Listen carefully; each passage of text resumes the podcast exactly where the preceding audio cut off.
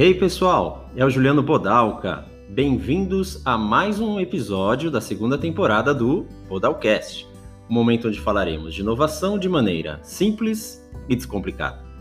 Dessa vez, falaremos de User Experience, também em uma conversa ping-pong, reforçando conceitos já abordados nos Podalcasts. O convidado dessa vez é um ser humano fantástico que tive o prazer de trabalhar com ele e ver o quanto é necessário o gestor participar na entrega do serviço aos usuários e principalmente no cuidado com a equipe para transformar a experiência do usuário. Reforçando o que eu falei no Podalcast, que User Experience é muito mais estratégia do que design. Antônio de Bai, 37 anos, casado com a Carol e pai de um mini maltês de 6 anos. Baiano sofredor, pois é torcedor do Vitória. E como diz o meu filho Benjamin, não sabemos porque esse time chama assim, pois ele só perde. Não é verdade? Diba, seja muito bem-vindo ao podcast e bora começar esse ping-pong. Para começar, não tem como ser diferente. O que é inovação para você? Podalca, primeiro, muito obrigado. Tô, tô muito feliz de estar aqui conversando com você. Uh, acho que inovação é sempre um desafio, né? Acho que requer criatividade e coragem para traçar um, um, caminho que ninguém ainda traçou, né? É, acho que a gente vai pelo conceito, criar uma nova ideia, um produto, um serviço, adaptar algo, né? melhorar algo. Mas eu acho que essas duas palavras, criatividade e coragem, eu acho que é, indicam muito bem é, é, o, o quão desafiador é traçar esse caminho é, romper barreiras aí que ninguém ainda conseguiu. Então, inovação é, é algo fantástico, acho que faz parte do nosso dia a dia, mas também é muito importante você saber suportar a pressão que vai ter caso você tenha sucesso, né? Quer dizer, se você tiver insucesso, é uma pressão grande em cima disso, então inovar também é assumir riscos. E eu acho que é muito importante você estar consciente é, de tudo isso. Legal. E o que é User Experience para você? Olha, eu entendo como é a forma que você sente o produto ou o serviço, né? Como você desfruta do momento com aquele serviço. É, eu não costumo pensar exclusivamente na experiência de manusear um produto ou apenas a facilidade de usar um app para comprar algo. Para mim, é, tem algo a ver é, com os sentimentos, sabe? Os sentidos gerados ali. É, ou aguçados ali no ato daquela navegação do app, na compra, por exemplo, né? Esses sentidos, essas sensações despertadas durante a experiência é, são é, é, ou irão marcar profundamente o usuário, eu, eu acredito muito nisso.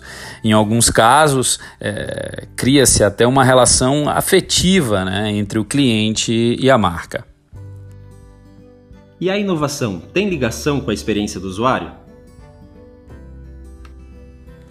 Olha, para mim esses dois universos estão conectados, altamente conectados, né? A inovação gera constantes oportunidades de, de despertarmos essas sensações de prazer entre o cliente e o produto e, ou o cliente e o, serviço, né? Obviamente a experiência positiva, encantadora, ela não está obrigatoriamente relacionada a uma ação inovadora mas acredito que a inovação desperta e estimula essa relação afetuosa entre o, entre o usuário e o produto ou o usuário e o serviço.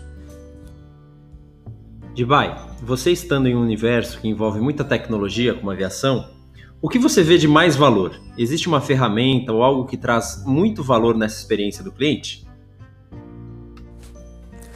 Podalca, eu poderia falar de várias ferramentas tecnológicas e, e, serviços que a aviação tem possibilidade de proporcionar, né? Estamos falando, por exemplo, de aviões que são máquinas uh, maravilhosas, né? E de várias oportunidades que temos, uh, eu e minha equipe, de impactar a experiência do cliente. Mas eu queria destacar algo que me encanta e que eu acredito muito, que são as pessoas, né? a forma como estamos dispostos a impactar a experiência do cliente, o nosso jeito, a nossa abordagem, a nossa disposição em se doar para fazer com que a experiência do cliente seja considerada a melhor, ou no caso da aviação, o melhor voo de suas vidas, né? Isso para mim é, é um pilar de sustentação. fundamental para impactar a experiência do cliente.